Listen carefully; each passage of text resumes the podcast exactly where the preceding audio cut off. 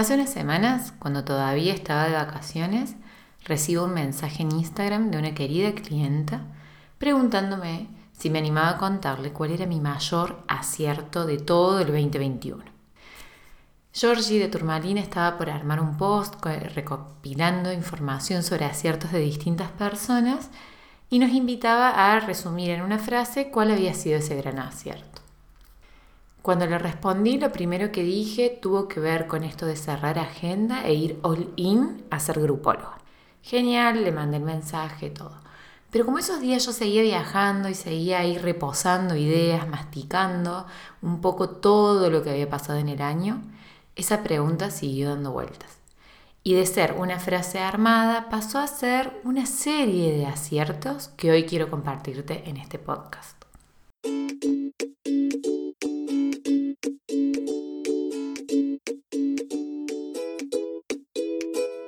Bienvenida a Las Personas al Centro, un podcast para compartir las mejores y peores experiencias profesionales en el trabajo con personas.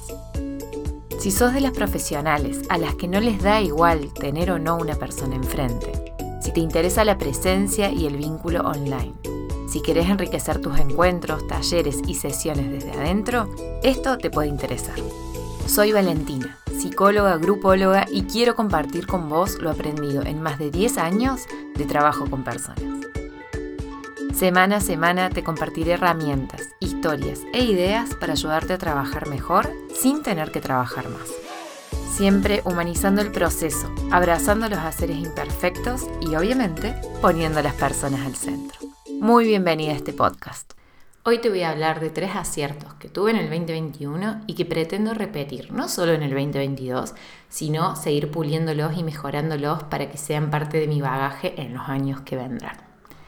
El primer acierto que te quiero compartir es, tiene una combinación, es en una tensión y es el primero que le compartí a Georgie de alguna manera.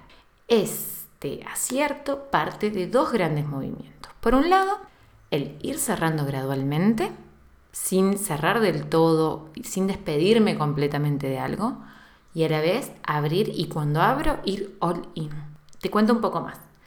Yo dejé en el año 2021 definitivamente el espacio de psicoterapia, pero el cierre no fue de un momento para el otro. El cierre, desde el día en que dejé de tomar consultantes al día en que me despedí con la última persona con la que estaba trabajando, pasó un año. Empecé en julio del 2020 a cerrar mi agenda, a dejar de recibir nuevos consultantes. En diciembre, como en noviembre, diciembre me di cuenta que ese cierre yo lo quería hacer de manera más definitiva. Conversé con mis consultantes, empezamos a hacer procesos de cierre y derivación. En febrero marzo se concretaron la mayor parte de esos eh, cierres y derivaciones y quedaron unas 3, 4 personas con quienes nos veíamos cada 15 días con quienes terminamos de despedirnos en junio del 2021. Junio del 2021 me despedí de las últimas y eso se cerró. ¿Por qué ese fue un cierre gradual? Básicamente por dos cosas.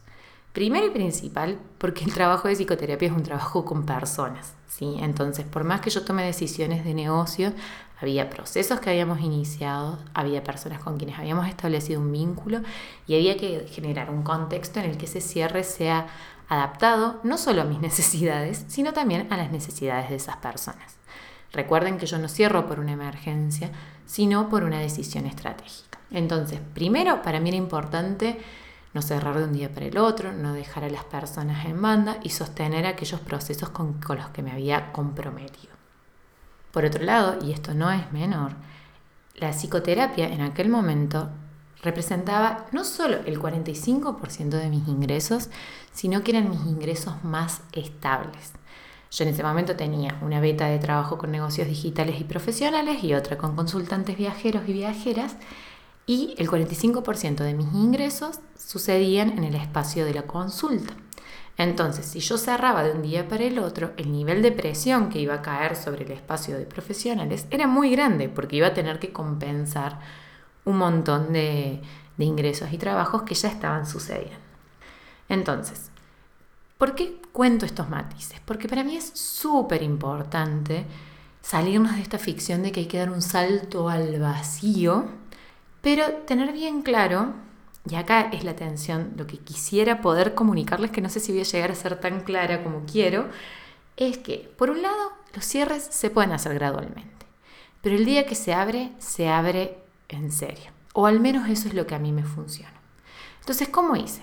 Yo empiezo a hacer este proceso de cierre que va de un junio a un junio, de un julio a un julio, pero en enero corto, tengo vacaciones y todo lo que inicio a partir del 2021, que empiezo a trabajar en febrero, estaba orientada a esta nueva área, a la Valentina grupóloga, al trabajo con profesionales, ¿sí? Voy de a poquito cerrando la puerta de lo que yo ya no quiero hacer, pero no dejo entrar nada nuevo de lo que no quiero hacer. Freno, cierro agenda y cierro en serio en ese caso, ¿sí? En el stop, el recurso gratuito cuyo link te voy a dejar en la descripción de este, de este episodio y que también está en mi Instagram y en mi web, es mi último recurso gratuito, yo hablo de la importancia de poder hacer ese movimiento en el que dejan de ingresar nuevas cosas de lo que ya no queremos para poder abrirle lugar a lo que sí queremos, ¿sí? Es hacer espacio. Entonces, ese primer acierto parte de esa tensión. A mí me ayudó mucho haberme tomado enero, para, mes para el que ahorré específicamente para poder estar libre y abrir como con este aire fresco. Pero no necesariamente tiene que ser una decisión tomada de un año al otro o en una fecha eh, estratégica como enero, febrero, diciembre. En realidad, el punto era que el día que abrí con febrero, en febrero lo abrí con un solo foco. Y todo mi trabajo de febrero a mayo estuvo orientado a validar que ese foco que había elegido realmente era sostenible, realmente tenía forma y realmente iba a haber gente a quienes les interesara. ¿sí? Y recién en junio, cuando ya había chequeado, había ofrecido unos cursos, había hecho unos talleres, había tenido mis primeros clientes uno a uno de, esta, de este otro lado, creo el impulso, mi programa insignia. Y ahí viene mi segundo acierto, que fue justamente crear ese programa insignia donde sistematizo y reúno todo lo que venía repitiendo una y otra y otra vez en las sesiones uno a uno, en los grupos, en los talleres. Todo este recorrido, todo esto que sé, de todo ese recorrido y de todo eso que sé, tomé aquello que yo sentía que sentaba las bases más sólidas para que profesionales de distintas áreas, no especializadas en el trabajo con grupos necesariamente, puedan crear experiencias valiosas, ricas, como yo les digo, gorditas para las personas con las que trabajan. En el impulso ordené y pulí un poco esos saberes, dejé de lado un montón y seleccioné aquellos que sientan las mejores bases, a mi criterio por supuesto, para poder acompañar a las personas en procesos de transformación, de indagación, de autoconocimiento, de expansión, de crecimiento en sus negocios, ¿sí? Creando un paso a paso para compartir desde mi servicio insignia a otras personas cómo crear su servicio insignia. ¿Qué es un servicio insignia? Es ese que tiene nuestro sello, es ese que habla de lo que somos, de lo que hacemos, es ese en el que resumimos nuestro recorrido y creamos la mejor manera de compartirlo. Yo no intento con el impulso que las personas salgan de ahí siendo expertas en lo que yo hago. No es una formación, no, es aplicable, es accionable. Es para profesionales de negocios digitales o profesionales independientes que quieren mejorar sus experiencias. Entonces, desde mi lugar, con mis más de 10 años de recorrido en este universo, selecciono, ordeno, pulo, sistematizo y les ofrezco la versión más aplicable de esto que quiero enseñarles. ¿sí? ¿Por qué aclaro esto? Porque crear el servicio insignia, una de las partes más importantes y más dolorosas es entender que no vamos a poder enseñar todo eso que nosotros sabemos, sino que vamos a ayudarle a una persona específica que tiene una necesidad específica a resolver esa necesidad con las herramientas que nosotras podemos ofrecerles. En este caso, profesionales de distintas áreas, que tienen servicios poderosos, que quieren nutrir la experiencia, que quieren poner las personas al centro. Bueno, en el impulso yo les acompaño a generar condiciones para que las personas estén al centro, incluida la misma coordinadora, la misma profesional, para poder crear formas de trabajo que sean sostenibles en el tiempo, que garanticen esas transformaciones, esos aprendizajes que ellas quieren garantizar, sin por eso desangrarse, abrumar, abrumarse en el proceso. Entonces, mi segundo acierto, crear el impulso, que me ordena, que me sistematiza, que me permite sentir que todo eso que voy aprendiendo va yendo a un lugar y no se me pierde en un montón de repeticiones sueltas con personas sueltas, sino que está todo concentrado ahí disponible, no solo para mí, sino para las personas que puedan necesitarlo. Y disponible de la mejor manera en la que yo puedo ofrecerlo. Porque estos son servicios eh, premium que le decimos, servicios gorditos, que están nutridos, que están preparados. No son así nomás, no son grabaditos rápidos, no son un cúmulo de un montón de bonus que tienen un poco de todo. No, es una selección. Y quienes hemos trabajado en esto sabemos que la parte de seleccionar es uno de los compromisos más grandes. Bien, de hecho, detrás de escena, uno de mis mayores desafíos cuando decidí hacer el impulso fue no llenarlo de 1500 bonus aleatorios en donde les enseñaba técnicas, tecniqueros, reflexiones. Por ejemplo, hay episodios de este podcast que si yo no me hubiese concentrado en ofrecer eh, ese saber lo más eh, fácil de digerir posible, los hubiese enganchado en el programa. ¿sí? Parte de nuestro, de nuestro rol como personas que ofrecemos estos servicios no es tanto ofrecer toneladas de información, sino seleccionar aquella que es realmente significativa. Somos más eh, curadoras de, obras de arte que, pintoras en este momento. Entonces, bueno, esa selección es un lindo desafío y creo que es eh, uno de los aciertos que más elijo seguir repitiendo y que de hecho se transformó en algo que invito a otras personas a hacer. Bien, vamos con entonces el acierto 3. El acierto 3 tiene dos, dos partes y es un poco repetido porque este es un acierto en el que yo insisto, insisto, insisto y que quisiera traerlo igual porque mm, sin eso no hubiesen funcionado los otros dos aciertos, básicamente. ¿Por qué? Porque el tercer acierto es rodearme de la gente adecuada. Si no escuchaste todavía el episodio anterior, ahí te cuento un poquito más de cómo yo pienso lo adecuado. Lo adecuado, muy a grandes rasgos, significa aquello que tiene sentido, que está bien, le pongamos todas las comillas que haga falta, en contexto. Entonces, rodearse de la gente adecuada, que esté que sea la que tiene que acompañarte en ese momento, es clave. Por un lado, estamos hablando de mentores, mentoras, personas referentes, personas a las que les pagamos para que nos acompañen a resolver partes específicas de nuestro negocio o acompañarnos en momentos puntuales, ¿sí?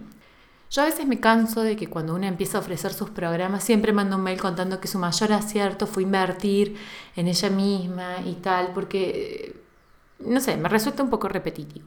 Pero sí, hay algo que no podemos negar, es que si queremos crecer en el mundo de los negocios digitales, no es que invertís una vez en un programa o una vez en una mentoría y de ahí en más para adelante. No, cada tanto tiempo tenemos que volver a seguir puliendo, seguir mejorando, buscar personas que estén más avanzadas que nos ayuden a avanzar hacia donde vamos. En mi caso en particular, la forma en la que yo prefiero hacerlo es haciendo inversiones significativas entre una y dos por año y sobre todo dejando, a partir de haber hecho una, dejar un plazo de tiempo de unos seis meses para aplicar lo trabajado.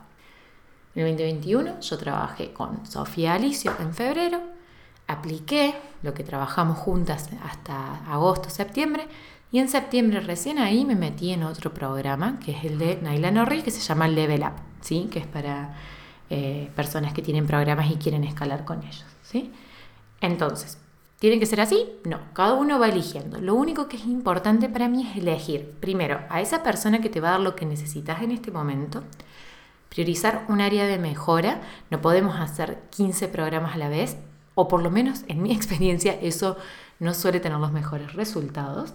Entonces, ir eligiendo para este momento qué necesito, qué priorizo, mejoro esto, aplico y después vuelvo a invertir o vuelvo a empezar. Generalmente estas grandes inversiones del programa Premium o, por ejemplo en este caso de Level Up también, yo las acompaño después con varias otras inversiones en el negocio, pero que no tienen esa característica de mentoría o de gran formación, ¿sí? Entonces, por un lado, rodearme de gente que te acompañe, que estén, sean mentores, mentoras, profesores, profesoras, eh, personas que dan programas. Y después, por supuesto, y este siempre, siempre, siempre, es rodearse de esa red de pares que sostiene, que inspira, el equipo solidario, esas personas que están en la misma sintonía, que no son tus mentoras ni les estás pagando, sino que te reunís solidariamente a compartir el día a día, lo que va pasando. Son personas con las que te podés quejar, ese es uno de los mejores indicadores, poder quejarte, poder mostrar la, hilacha que le decimos, que es como las peores miserias, eh, compartir, conocerse, eh, apoyarse, criticarse, pero también consultar, preguntarse, ¿no?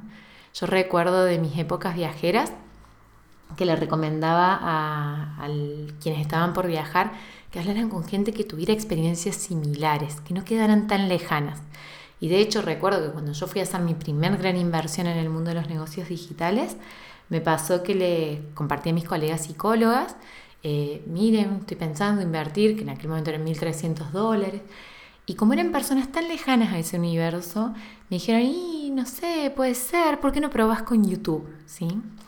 Alguien que hubiese estado en el mundo de los negocios digitales me hubiese dicho, y sí, vale, esa es la forma de seguir creciendo, esa es la forma de darle un impulso a lo que vos querés hacer.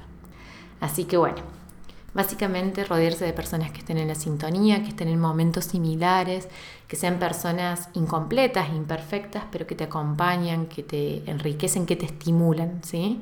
Hace poco escuchaba eh, en mis momentos de vagancia en Instagram eh, que Selena Gómez dice que una de sus frases preferidas es eh, si sos la más inteligente de una habitación, es que estás en la habitación eh, equivocada.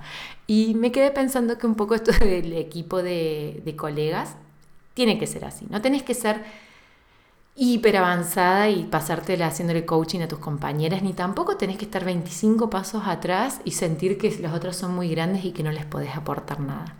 Este espacio es un espacio de pares, ¿sí? Adecuado a cada momento. Por eso es rodearte de la gente adecuada tanto de referentes como de pares, a cada momento.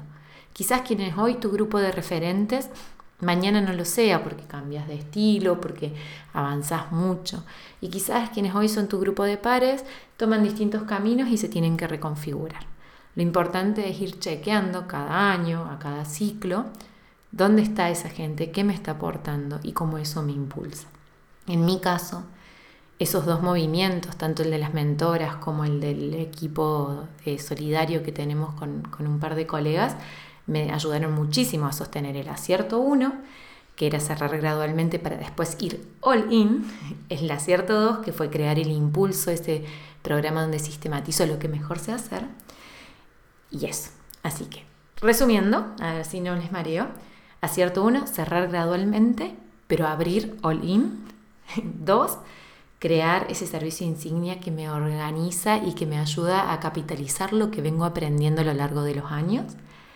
Y el acierto 3, que es el que más, más se repite y el que si tuviera que elegir solo uno, creo que elegiría ese, es rodearme de personas adecuadas a mi momento, a mis necesidades, a mis esperanzas y a mis búsquedas.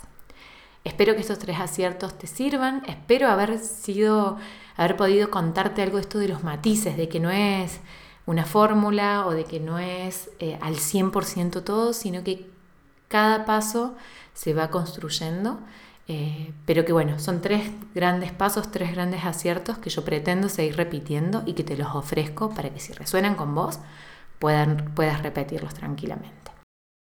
Y hasta acá llegamos con este episodio de las personas al centro. Si te gustó, estás invitada a compartirlo y dejar tu comentario en la plataforma en la que lo hayas escuchado. Si querés saber más de mí o de mi trabajo, me encontrás en mi web www.valentinaferrario.com o en Instagram como arroba. Te espero en el próximo episodio con más herramientas, historias e ideas para ayudarte a trabajar mejor sin tener que trabajar más. Hasta la próxima.